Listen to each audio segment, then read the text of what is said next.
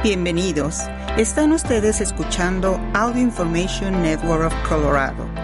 Esta grabación está destinada a ser utilizada únicamente por personas con impedimentos para leer medios impresos. La programación regular de este podcast no está disponible en este momento. Esperamos que disfrute de esta transmisión especial de AINC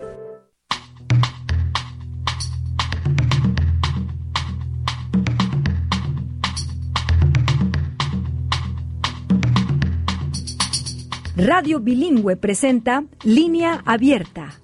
Línea Abierta es un programa de noticias, diálogo y comentario producido por Radio Bilingüe en Fresno y Oakland, California. El programa tiene auspicio parcial de la Corporación para la Difusión Pública.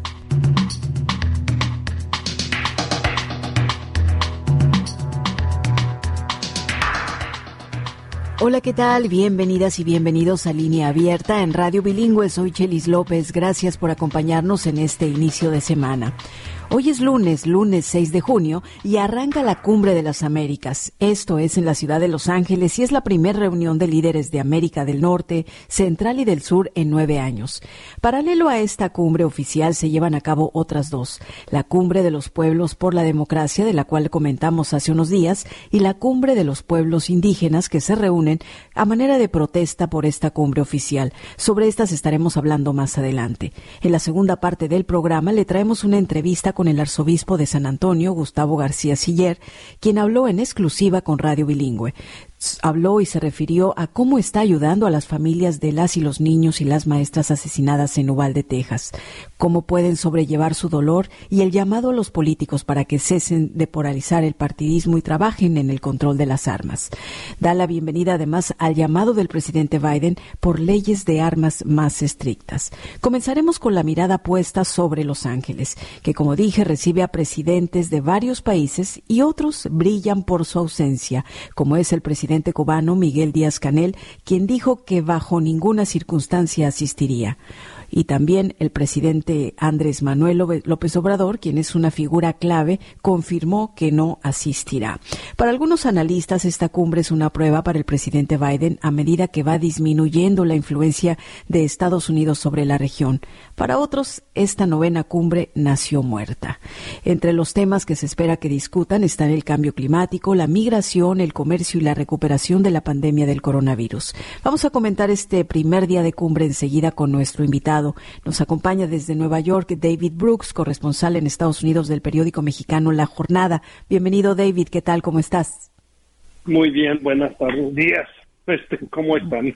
Bien, David, gracias por estar con nosotros. David, pues, ¿qué necesita hacer el presidente Biden para que la cumbre no fracase con lo que hay sobre la mesa, con los presidentes asistentes? Necesita triunfos, escribiste ayer en la jornada.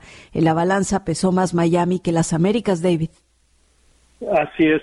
O sea, la, la decisión que esperamos que se confirme oficialmente hoy, ¿no? De que Estados Unidos no emitió a fin de cuentas este invitaciones a Cuba, Nicaragua y Venezuela este según ellos por este por la eh, porque no cumplen con los requisitos que incluyen este un gobierno democráticamente electo y el respeto a los derechos humanos y todo eso pues es eso implica de que ya varios países este en, eh, en, en la región ya habían dicho que que no asistirían si, si no están invitados todos, ¿no?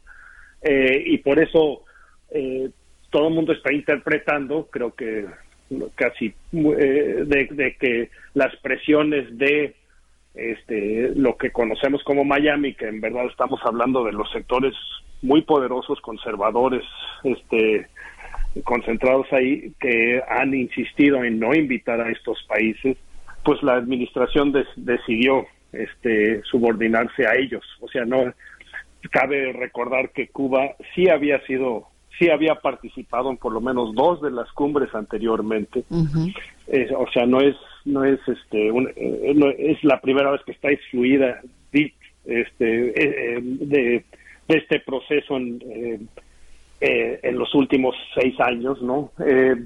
entonces, por lo tanto, eh, eh, lo que sucede en, Los Ángeles, pues es, aparece, al parecer eh, el tema central ya no fue los temas de migración, comercio, recuperación económica, este, salud y todos los demás que están en la agenda oficial, sino ya esta cumbre arranca con el tema central siendo quién está y quién no está y quién fue invitado y quién no. Entonces, ya de al arranque, ya al inicio, ya este, la ausencia de ciertas gentes va a ser la noticia por y hoy por supuesto la noticia es la decisión del gobierno de Andrés Manuel López Obrador de no asistir. Sí, y eh, México, México, David Brooks, México siempre ha sido invitado. Ahora Andrés Manuel dijo, pues no, no voy, pero la pregunta que se hacen y nos hacemos y te la hago a ti es qué tanto puede empañar su ausencia a los proyectos de la cumbre, a la agenda de Estados Unidos. ¿Qué tan seria es la ausencia de Andrés Manuel ahora que sabemos que de verdad no viene?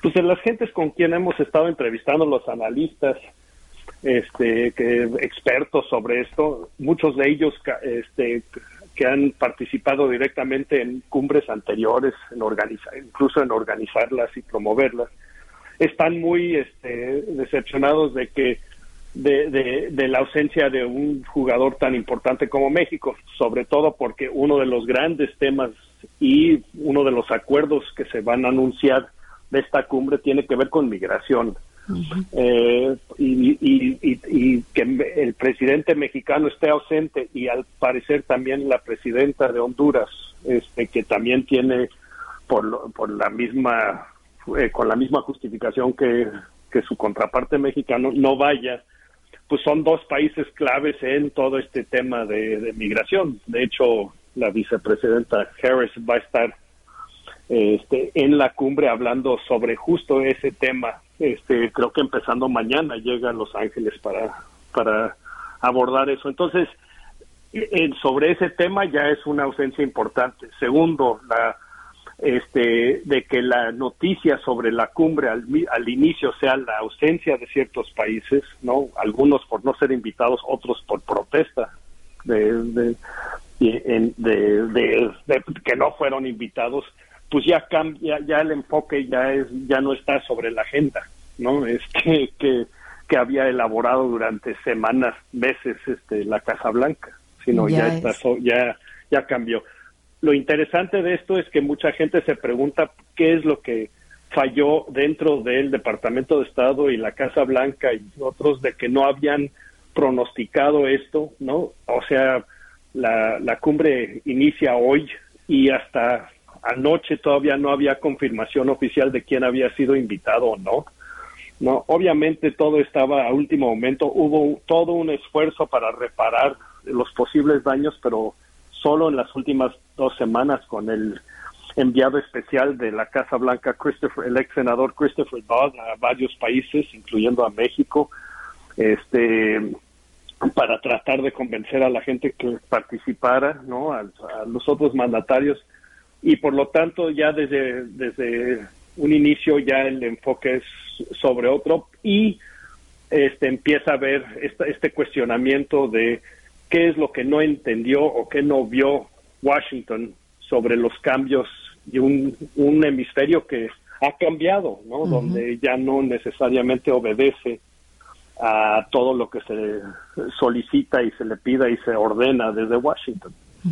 Y con esto que acabas de decir, David, y como también lo, lo, citaste en tu, en tu publicación en el diario de la jornada del día de ayer y se ha venido escuchando, Dan Restrepo, Christopher Sabatini, experto en esta relación interamericana, ambos dijeron de alguna, con otras palabras, que la tumba de la influencia estadounidense en la región, pues es esta cumbre. Eh, Dan Restrepo dijo, esta aquí inició y aquí debe de terminar. Esta debe ser la última cumbre. ¿Dejó de ser útil la cumbre, David?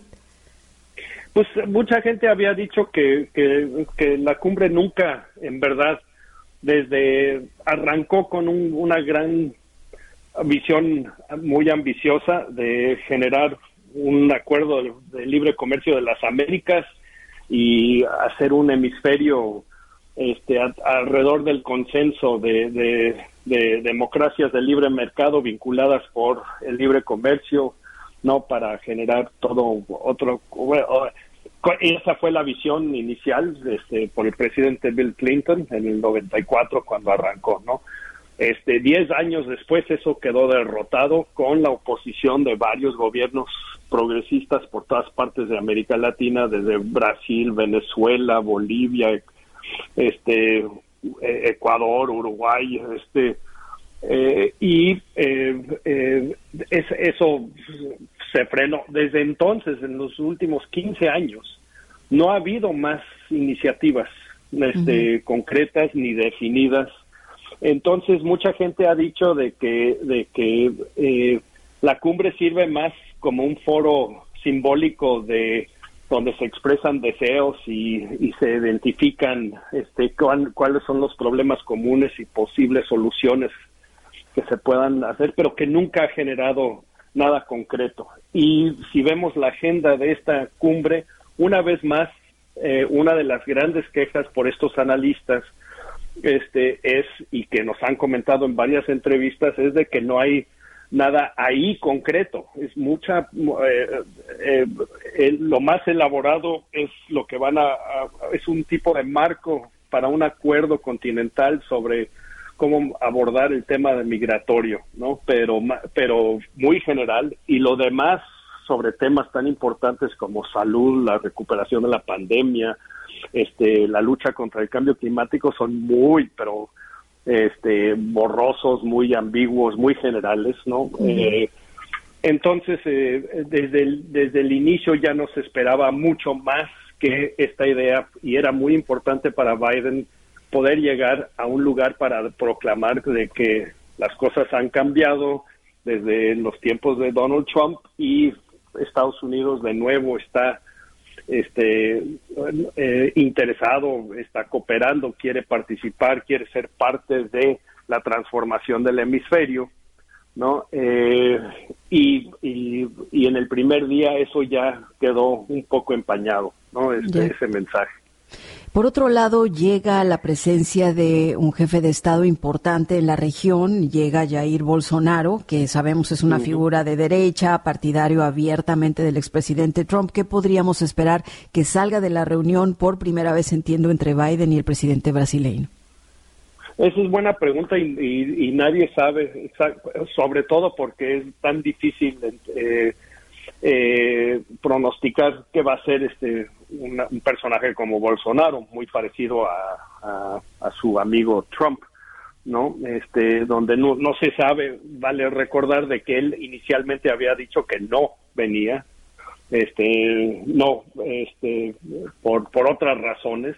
Vale también recordar de que Biden y él nunca han tenido una reunión o nunca han tenido una plática entre ellos directamente, hasta donde creo que entiendo, tal vez se felicita, no sé si Bolsonaro finalmente felicitó personalmente a Biden o no, pero nunca han hablado de nada sustancial. ¿no? Entonces esto será la primera vez y obviamente mucha gente está diciendo que Bolsonaro necesita ahorita recuperar terreno político ya que enfrenta una posible derrota electoral este mismo año en Brasil en octubre. Entonces, quién sabe qué va, a ser interesante además fijarnos qué tan este eh, cómo quiere usar Bolsonaro a esta cumbre y sobre todo este con Estados Unidos.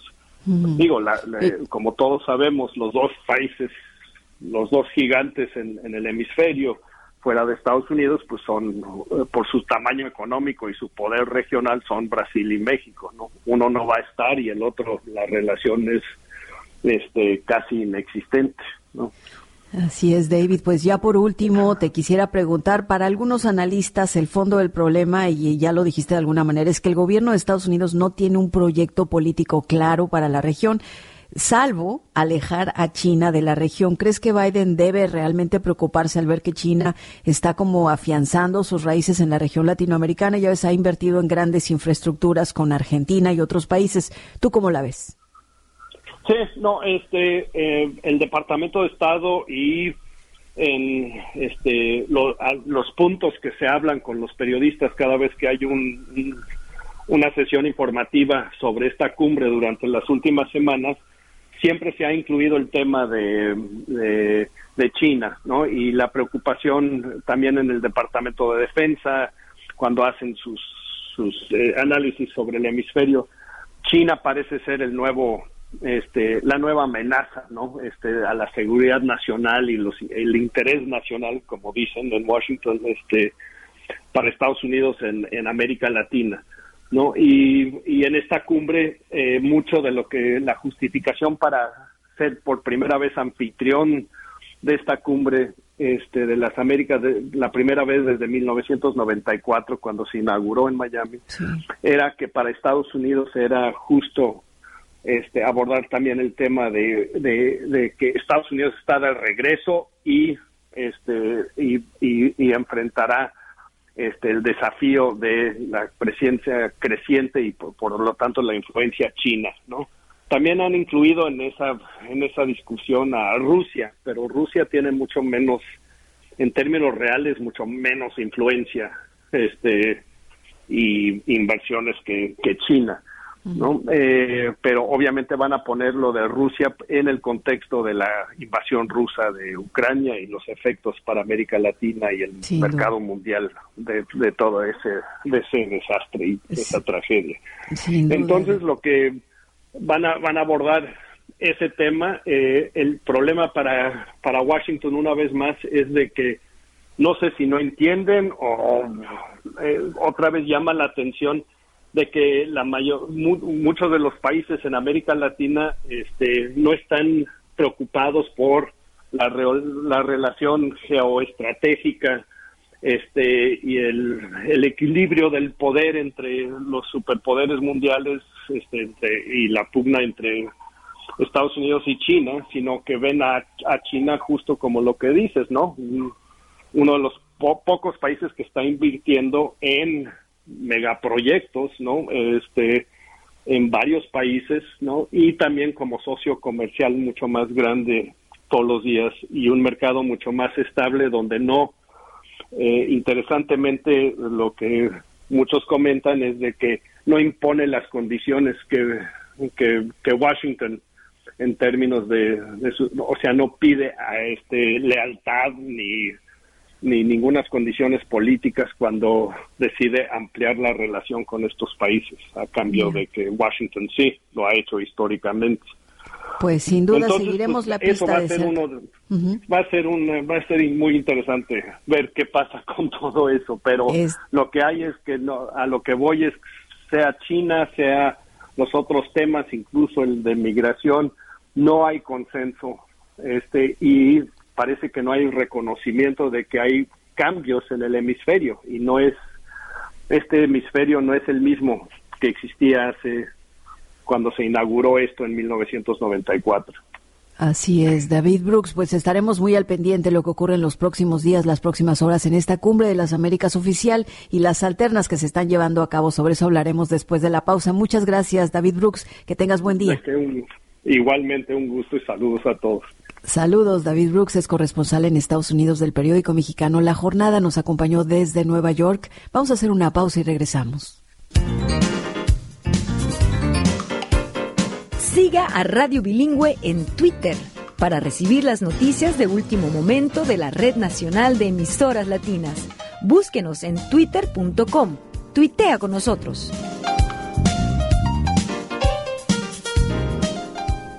Continuamos en esta edición de Línea Abierta. Le doy la bienvenida a Rosana Pérez, quien es representante del Centro Cultural Techantit, una organización sin fines de lucro que tiene como misión defender los derechos humanos de los pueblos indígenas en Los Ángeles, en este caso frente a la cumbre, pues la organizan como una especie de protesta de decir siempre hemos sido excluidos, no reconocen a los pueblos indígenas ni tampoco nuestras contribuciones. Bienvenida Rosana, gracias por acompañarnos.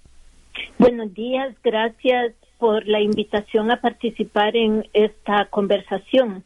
Gracias, Rosana. Entiendo que ustedes llevarán a cabo esta cumbre paralela del 6 al 10 de junio, cinco días de intensas actividades. Cuéntanos quiénes se van a reunir en esta forma de protesta a la cumbre oficial y cuáles son sus planes. Ah, muy bien, muchas gracias. Eh, los compañeros que vienen de Aviala, Aviala, quiero decir, es una palabra indígena que era el nombre que se le daba a América Latina antes de la conquista. Entonces, esta palabra Viayala se ha empezado ya desde hace muchos años a ser recuperada por los pueblos indígenas para poder dar a conocer que era una tierra existente, una cultura existente antes de la colonia. Entonces, esta cumbre se está llevando paralela como una resistencia para decir aquí estamos y queremos ser escuchados en lo que necesitamos. Eh, básicamente los compañeros, las autoridades indígenas que están participando vienen de Bolivia, Colombia, eh, El Salvador, Guatemala, Perú, representantes de aquí de Estados Unidos, de los pueblos originarios Yaqui y los Cherokee y una representación también de ah, Canadá. La idea es poder llevar adelante una conversación de las cosas que nos están afectando y poder escribir un documento que será presentado por una de las autoridades el día 8 a esta cumbre de presidentes y el segundo documento será presentado en Ginebra, Suiza, en el mes de agosto de este año, que también habla sobre los derechos de los ah, indígenas y los pueblos indígenas. Vemos con mucha preocupación, ¿verdad? La situación que estamos viviendo desde la pandemia ha sido una situación grave para todos los países en el mundo. Eh, hemos visto un mayor movimiento migratorio por parte de las comunidades indígenas hacia los Estados Unidos y el trato que se les ha dado inhumano. Rosana, permíteme preguntarte, este segundo documento que van a presentar ustedes en el Comité de Naciones Unidas en Ginebra, Suiza, entiendo que van a destacar ahí las violaciones de los derechos humanos e indígenas eh, que se cometen entre México y Estados Unidos en la frontera para de, así de esta manera iniciar un proceso de rendición de cuentas por parte de ambos gobiernos, sobre todo el gobierno de Estados Unidos. Coméntanos brevemente sobre esto. Sí, correcto. Y es una situación que se da, ¿verdad? Desafortunadamente antes no han existido fronteras, ahora las fronteras están ahí como un paso de peaje. Muchas personas tienen que pagar dolorosamente, aló, dolorosamente con su propia vida, en busca de vida, ¿verdad? Irónicamente pierden su vida cruzando las fronteras. Y esto como parte de un abuso, ¿verdad? Y, y del dinero también que el gobierno de Estados Unidos está proveyendo al gobierno de Guatemala, México, México, Estados Unidos en las fronteras para evitar el paso de los migrantes que vienen buscando una seguridad, buscando una protección para su familia. Entonces sí es necesario que los gobiernos den cuenta sobre esos abusos. Eh, como personas todos tenemos el derecho de buscar la seguridad familiar y buscar una vida con respeto y con dignidad. Entonces, en lugar de eh, que las personas encuentren la muerte en ese paso en busca de dignidad y respeto, puedan encontrar un apoyo por parte de los gobiernos. Bien, pues te agradecemos muchísimo, Rosana Pérez, por haber estado estos minutos con nosotros, ponernos al tanto sobre lo que van a realizar en esta cumbre alternativa, la cumbre oficial, la cumbre de los pueblos indígenas. Estaremos al pendiente, Rosana. Que tengas buen día y muchas gracias. Muchas gracias y que pasen una buena tarde. gracias. por el espacio y el tiempo. Hasta pronto. Gracias, Rosana, por haber estado con nosotros. Nosotros nos vamos a la pausa, pero les aviso, después de la pausa, escuchará usted la entrevista con el arzobispo de San Antonio, Texas, Gustavo García Siller, quien habló en exclusiva con Samuel Orozco, nuestro director de noticias, sobre cómo está ayudando a las familias de las y de los niños y las maestras asesinadas en Uvalde, Texas, y también el llamado que hace el presidente Biden a mayores leyes, a leyes más estrictas sobre el control de armas. Vamos a la pausa y volvemos con la entrevista.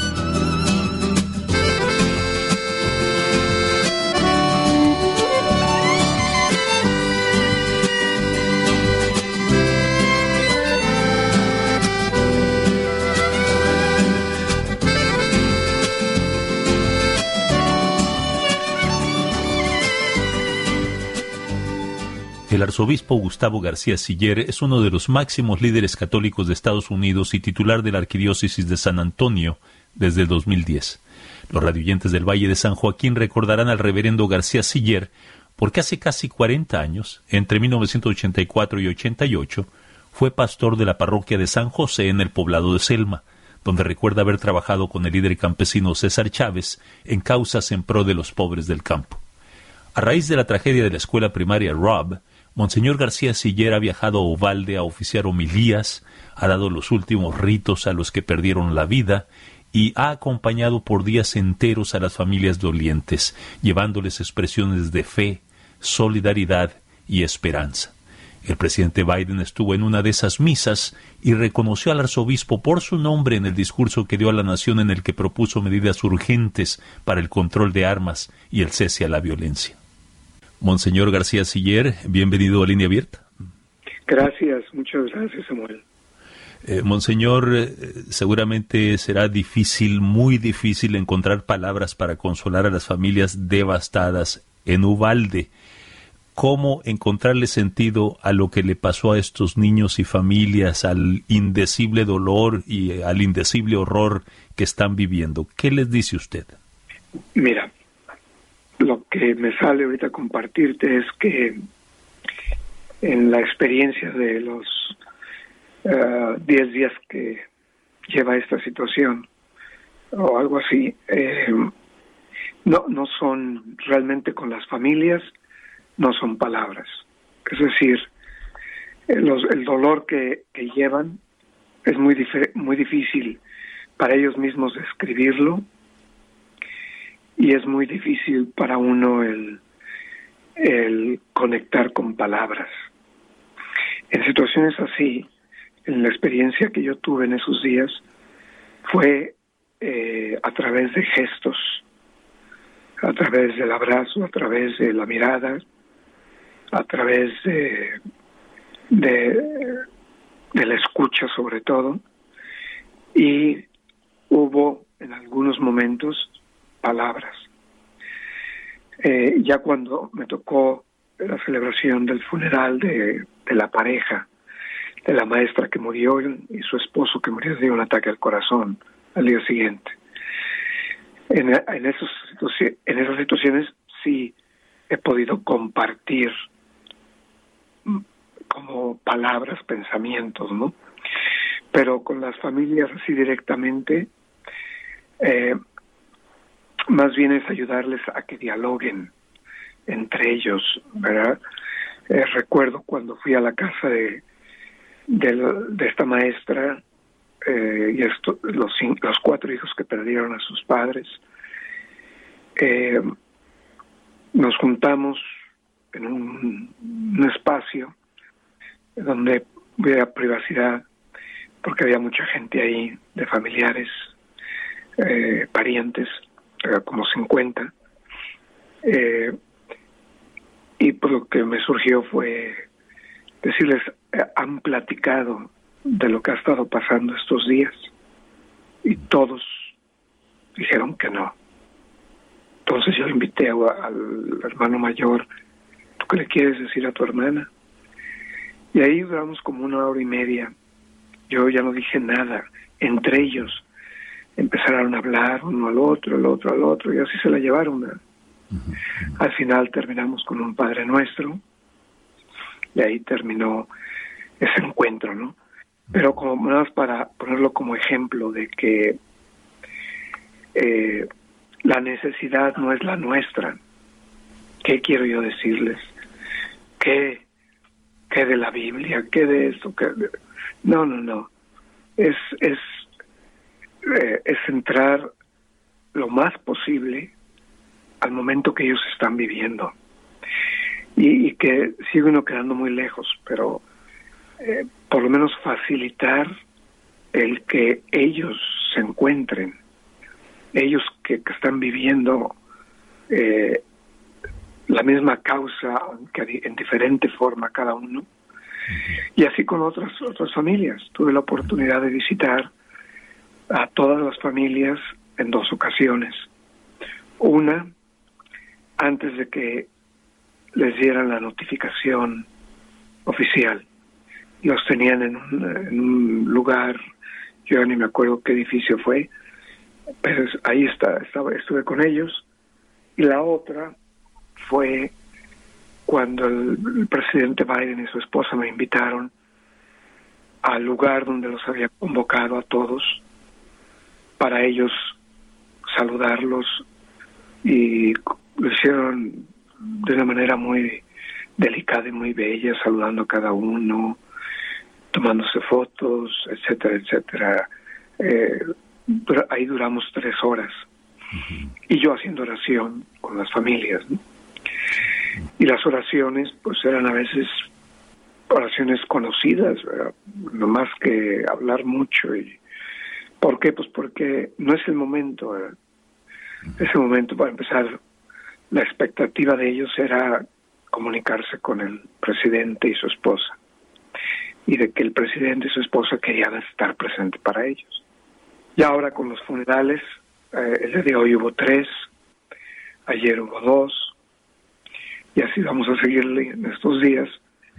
Van a ir dando más oportunidades de, de entrar en relación con las familias, porque hasta ahora les, se les indicó a ellos que estuvieran en su casa para evitar los medios de comunicación, eh, no necesariamente porque los medios quieren hacerles un, daño, pero eh, no están para, para estar contestando preguntas. Entonces han estado en sus casas, algunos eh, han podido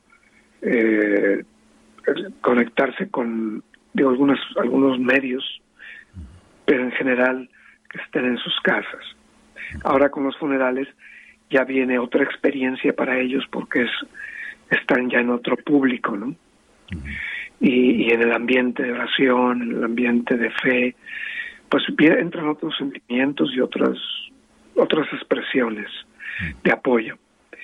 Eh, tenemos ahí en Yovalde eh, varios centros de consejería. Me refiero que los diferentes eh, grupos religiosos o también grupos privados de, eh, psicólogos han estado al servicio de, la comunidad.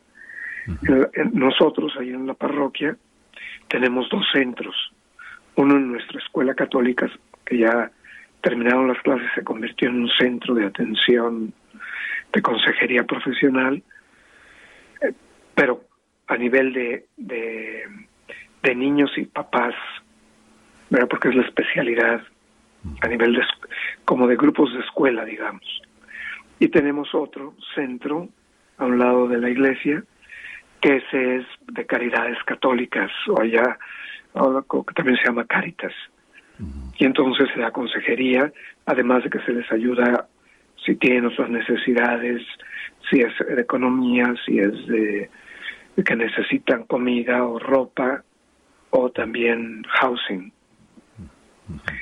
Porque algunos, pues, eh, un problema fue la, la, la, pérdida de un ser querido, pero en general esas familias pues son empobrecidas. Entonces, pues también no tienen trabajo algunos o lo van a perder eh, porque no quieren atender a la familia primero o no tienen los alimentos adecuados en fin, medicinas, etcétera, etcétera. Entonces, pues así más o menos. Eh, también hay otros dos elementos importantes en esto. Es la atención a los first responders, que eh, como sucede muy común y no es de extrañarnos, pues en sus procedimientos notan y notamos pues algunos de sus errores, ¿no?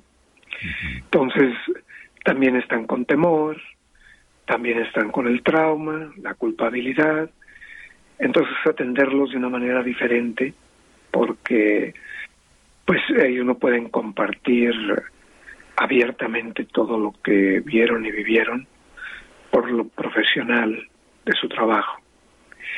Y también los que los que trabajan en el hospital donde fueron recibidos los niños primero. Entonces, pues hay mucho que hacer, el tiempo y va, a ir dándonos oportunidades, se quiere hacer el bien, hay mucha gente, la bondad de la gente eh, está muy presente. Eh, la gente de Ubalde es una comunidad muy unida y muy pequeña y unida y, pacífica. Pero esto pues sí eh, ha causado mucho dolor, mucha desesperación, angustias, en fin, inseguridades, temores. A propósito de estos sentimientos, eh, Monseñor, eh, he platicado con vecinas eh, de Ubalde y la comunidad de Ubalde está pues embargada por un sentimiento abrumador, ¿no? Las familias se sintieron abandonadas a su suerte por aquellos que debieron estar allí al frente cumpliendo con su deber de proteger las vidas de sus hijos. pues sí. ¿Tienen razón en sentirse así? ¿Es un sentimiento justo? Claro que sí, pero no, no por eso quiere decir que, que el, servicio público no lo necesitamos o no lo necesitan y de que eh, usar eso como para ahí está la culpa, ¿no? Eh, son muchos los elementos y más fundamentales, por ejemplo, el muchacho que, que realizó esto y, el, uso de armas que la, compró al día siguiente de sus 18 años y, estamos en un país y especialmente Texas en donde todos pueden traer armas a la hora que quieran y como quieran. Oye eso es, es, una cultura de muerte es una cultura de muerte. Entonces cultura de la muerte. hay otras cosas más fundamentales que eh, a las que hay que entrarle, ¿verdad? Como es poner a las personas en el centro de las situaciones, en la dignidad que cada persona tiene, pobre, rica, alta, chaparra, eh, con una profesión, con otra profesión, con sentimientos o pensamientos en una línea, en otra línea, cada persona es digna. Entonces, bueno, no se lo que hay que hacer en relación a, lo que hay que hacer, Monseñor, usted ha dicho a todos los feligreses a raíz de estos eh, trágicos hechos, les ha dicho, estas masacres no deben ser vistas como la nueva normalidad. No debemos quedarnos sin hacer nada, mirando al cielo, pensando en el regreso de Jesús y esperando que haga lo que nos manda Él a hacer. Debemos asumir nuestra responsabilidad. Entonces quisiera preguntarle, Particularmente quisiera preguntarle sobre lo que acaba de ocurrir anoche. El presidente Biden acaba de pronunciar un discurso a la nación delineando todas las tareas que se pueden hacer para reformar las leyes de armas, controlar al menos las más mortíferas. Y por cierto, en su discurso, el presidente lo mencionó a usted por su nombre, mencionando que en la iglesia del Sagrado Corazón de Ubalde pidió usted a los niños subieran al altar y se sentaran a su lado. Eh, ¿Cómo recibe usted el mensaje del presidente Biden? ¿Está su propuesta a la altura de la responsabilidad? Sí, mira, yo, por las razones que han sido y con todo lo que yo traía y de asuntos, porque también aquí tenemos personas que, que fueron eh, que fueron afectadas, están en hospitales aquí. Entonces a mí me dijeron que era a las 8 de la noche. Entonces yo no lo he visto. Yo no vi el, discurso. el discurso pero sí he oído comentarios en el radio esta mañana en NPR, comentarios, ¿verdad? Eh, no de que, había, de que había hablado mencionando mi nombre, pero eh, las medidas, o sea, el, el, presidente realmente está hablando, por lo que yo lo oí hoy en la mañana, de, de que el Congreso eh, pues tome responsabilidad, ¿verdad? O sea, eh, cómo se ponen los partidos o la política en cuanto a partidos, ya ni siquiera la política, porque la política como término, la política es un término de valor. Una la política debe ser algo bueno en una sociedad, ¿verdad? Es un organismo eh, de ayuda, ¿verdad?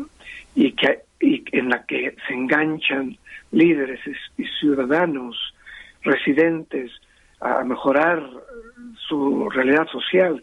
Es algo bello, digamos, que se ha ido perdiendo tremendamente, desde luego. Pero ponerse en partidos, eh, eh, a defender partidos y no defender a los seres humanos, no es aceptable. Para nada. A propósito de esto. El presidente lo que está insistiendo. A propósito de esto, el propio presidente Biden en su discurso de anoche dijo que eh, eh, quizás en esa misma misa en la que usted estuvo presente oficiando la humilía, que una abuela que perdió a su nieta le pasó una carta que decía literalmente borre la línea invisible que divide a nuestra nación, encuentre una solución y arregle lo que está roto y haga los cambios que sean necesarios para evitar que esto vuelva a suceder. Eh, oiga, Monseñor, en una nación tan polarizada por la política que usted nos comenta eh, y pues la propaganda sucia muchas veces, ¿cómo cree ah, que el presidente puede avanzar en esto, eh, en esto primero? Pues mira, esa es la Constitución americana es, está llena de sabiduría. Las interpretaciones y las aplicaciones la han ido devaluando, porque fue hecha con conceptos muy bien pensados y de gente muy valiosa. La construcción de una nueva nación. Es, yo he leído la Constitución y el preámbulo de la Constitución. Es, es, es admirable, pero la, interpretación y la aplicación depende del Congreso. Y si es un Congreso que está manipulado, manipulado por fuerzas o personas muy concretas que actualmente están fuera es, es algo tremendo porque lo, lo que se está tratando de, de evitar en el Congreso es que se, se unan a una reforma en esto. Y no, no, se necesitan, por lo que yo oí en la mañana, se necesitan 10 personas. En el Senado. Del Senado. 10 para poder poner a las personas, las que han muerto, las que han sido afectadas, que son mucho más, y las que van a seguir muriendo si esto, si esta cultura de muerte no para. Y no se puede. O sea, ya ahí la Constitución no es lo que está dirigiendo, es el egoísmo, el poder, el orgullo, el quedar bien, el mantenerse en el poder. Y de todo eso que comenta, Texas está muy en la delantera, por cierto, en este asunto de este tipo de política. Monseñor, Texas es un estado dirigido por políticos que consideran el derecho a las armas, incluso las armas de guerra, algo no solo constitucional, sino sagrado e intocable. Eh, ¿Cree que las cosas van a cambiar? ¿Cree que cambiará todo a partir de Ubalde? Eh, no creo, pero no pierdo esperanza de que algo cambie. Eh, es cierto eso, las armas son, son algo sagrado, ¿verdad? Y con las mismas armas se destruyen las vidas. Y las vidas son las que deberían de entenderse, entenderse y quererse, llamarse como sagradas las vidas de las personas. Pero es la política, es la política de, esta región, bueno, de todo el país en general, pero de esta región en particular. Es una región muy, muy conservadora, ¿no? Definitivamente, el estado de Texas. Pero, oye, oye, pero conservadora, vamos conservando las vidas uno pensaría, monseñor, que proteger la vida de los niños, proteger la vida de todos, eh, que estos son valores muy en el interés de todo ciudadano conservador. Claro, exactamente, exactamente. Y sin embargo, eh, ahorita se está usando mucho la bandera de provida. En la Iglesia Católica, desde hace muchos años, hemos decidido usar más el término respeto a la vida. Desde su concepción hasta la muerte natural y en todas las fases de una persona a través de la vida, donde entran pobres, emigrantes, eh, enfermos, eh, eh, creyentes, no creyentes, toda persona, desde su concepción hasta la muerte natural. ¿Cómo puede uno entender ser provida y estar en favor de que, se que pueda haber armas que maten a las personas y que las están matando, no es como algo acá en la, imaginación, hipotético, es una realidad. ¿Cómo es posible? Nos falta, por eso decía lo de la Constitución americana, que es una maravilla, pero nos falta una consistencia ética. Ser consistentes en nuestros principios, en nuestros valores, sean religiosos, sean eh, como patria, como país. ¿verdad? No, ya cada quien va sacando sus propios valores de acuerdo como lo que quiere, lo que... Entonces, el sentido de, de la libertad famosa, que fue como surgió el país, la libertad del antiguo mundo, y nos hemos vuelto esclavos de un sistema anárquico, camuflado. Un sistema anárquico, camuflado. Monseñor, pues por último, ¿qué hacer con la escuela Rob, el edificio de la desgracia? ¿Demolerlo para olvidar o preservarlo para recordarnos siempre esta atrocidad? Pues mira, yo lo que también lo que vi en la mañana, entiendo que que eh, hay la idea y, parece que tiene fuerza de que se destruya, porque es muy difícil para niños de esa edad eh, volver al mismo edificio. Eh, psicológicamente por los expertos que hablan de psicología y de eh, infantil, ¿no? Entonces, bueno, lo que se vaya a hacer, pero eh, va a ser ahorita uno o dos años muy, muy difíciles porque aún si se quisiera volver ahí, tiene que haber una transformación tremenda.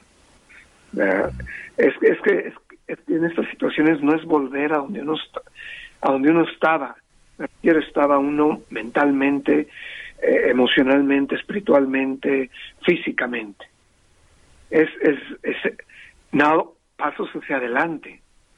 Y entonces eh, es muy difícil, eh, yo creo, no sé, yo, yo soy experto en todo esto, ¿verdad?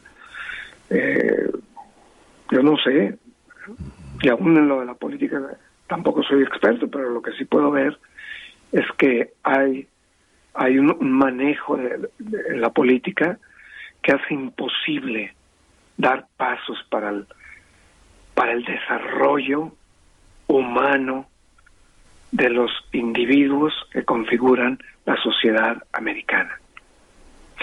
Los que son más favorecidos, pues porque o tienen intereses, o tienen economía, o tienen... Pero, por ejemplo, yo te puedo decir aquí de San Antonio, realmente cada vez es más clara la división entre ricos y pobres, que antes no era, tal, y cada vez es, la comunidad es más pobre. Son menos los que tienen y son mucho más los que no tienen. Y los pobres ya no están encontrando lugar para vivir, o sea, lugar. Ya no digo si aquí en la esquina o en la, dentro de la iglesia, fuera de la iglesia. No, no, no encuentran su lugar. La pobreza va aumentando que el pobre no encuentra su lugar o lugar en el mundo. ¿Cómo va a ser eso? Pues, Monseñor, eh, eh, se nos ha concluido la plática, pero ¿gusta usted dirigir eh, a modo de despedida palabras de, de modo muy especial para nuestros amigos radioyentes que seguramente nos sintonizan en Ubalde, dentro de Ubalde y en la región?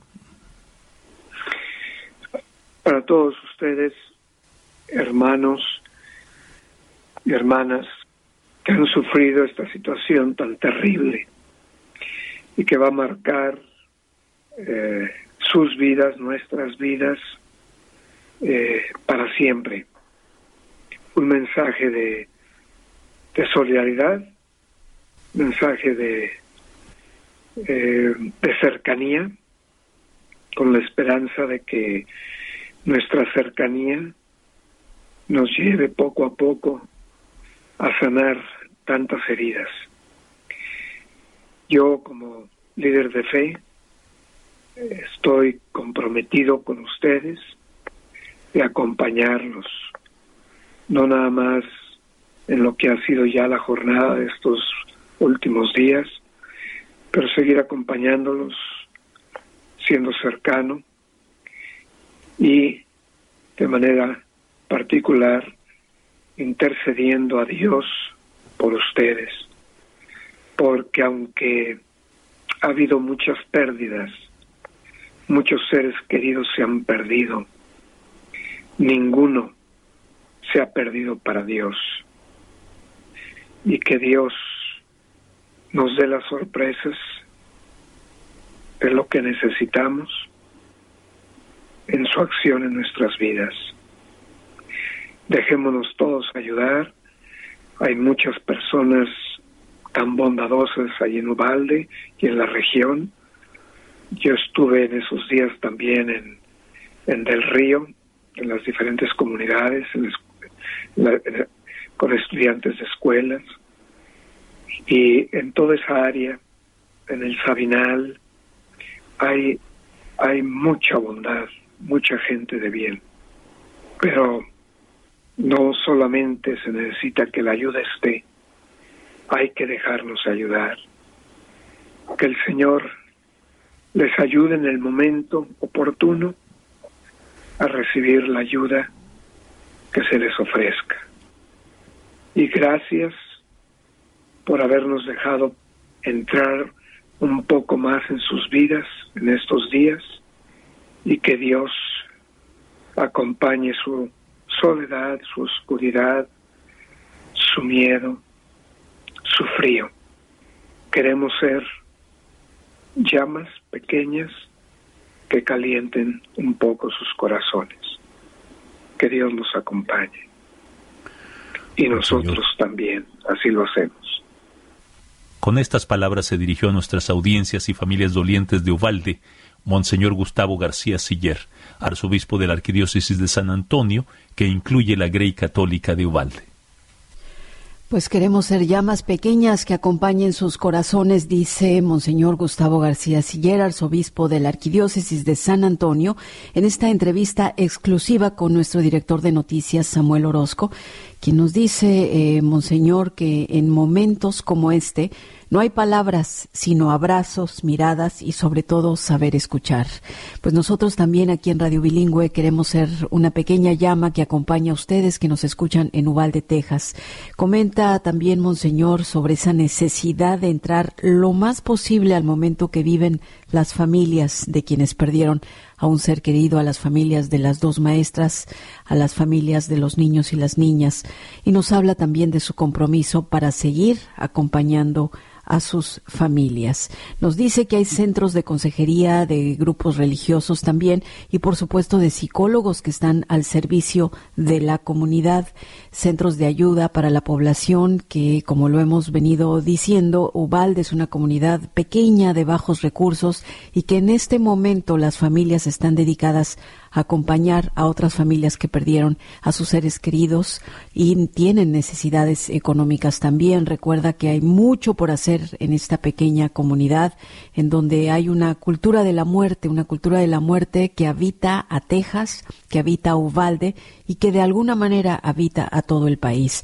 Nos dice, Monseñor, lo valiosa que es la Constitución que es una maravilla, pero la interpretación y la aplicación dependen del Congreso y pues un Congreso manipulado por fuerzas concretas no puede hacer mucho. Monseñor no cree que Ubalde cambiará las cosas en cuanto a las armas en Texas, pero tiene la esperanza de que así sea. Se refiere también a cómo eh, Texas es un, es un estado conservador y dice, Monseñor, pues vamos conservando la vida. Se refiere al uso de la bandera de Provida, cómo entender, nos pregunta, ser provida y estar en favor de las armas que matan a las personas, algo que no está en el imaginario de las personas, sino que es una realidad. Nos falta una consistencia ética como país también. Sobre eso se refirió Monseñor en esta entrevista. Nos hemos vuelto un sistema anárquico camuflado. Eso es lo que nos dice Monseñor en esta entrevista exclusiva y se refiere también a cómo los pobres no están encontrando un lugar pues se refiere a Texas, pero en realidad se refiere a todo el mundo. Los pobres no encuentran su lugar debido a la pobreza que persiste y que existe.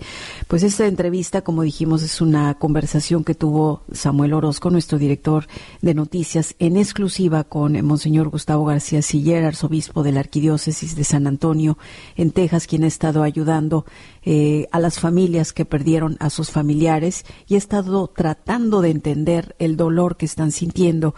De alguna manera también nos explica por qué ha sido tan difícil para algunos medios contactar a las familias de quienes perdieron a sus familiares en esta en este en este tiroteo masivo en esta masacre en Uvalde, Texas. Es difícil y hay que entender que no son momentos para platicar, no es tan fácil abrirse. Por eso él señala al principio de la entrevista que lo que hay que hacer es escucharles, es comunicarse a través de miradas y de palabras. Esto es lo que nos dice eh, Monseñor Gustavo García Siller.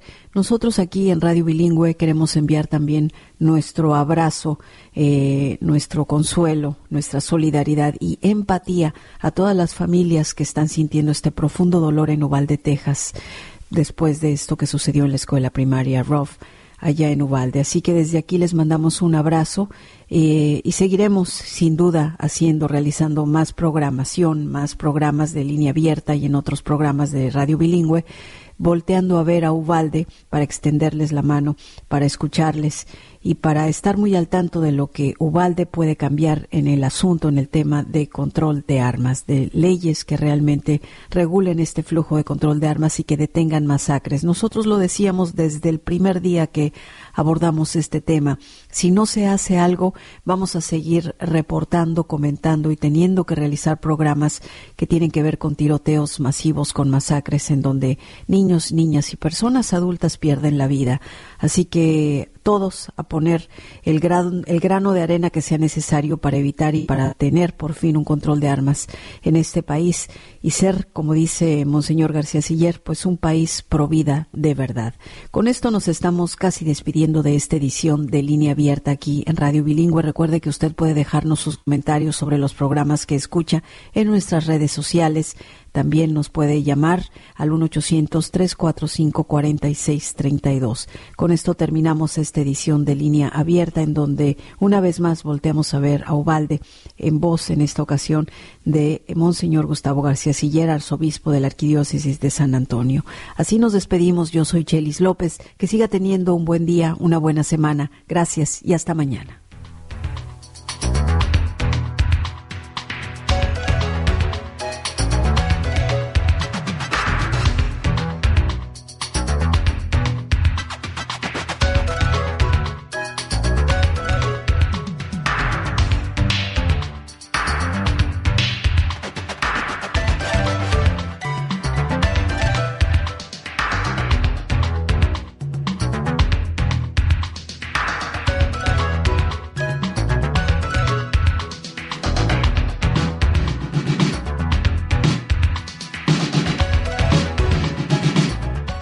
Abierta es un programa de noticias, diálogo y comentario producido por Radio Bilingüe en Fresno y Oakland, California, con auspicio parcial de Evelyn and Walter Hess Jr. Fund, de California Endowment y de James Irvine Foundation. Este programa se distribuye a través del servicio de satélite de la Radio Pública Nacional de los Estados Unidos. El conductor técnico es Jorge Ramírez, asistente de producción María de Jesús Gómez. Samuel Orozco es el productor ejecutivo. Las opiniones que escuchó son exclusivas de sus autores. Escucha usted Satélite Radio Bilingüe.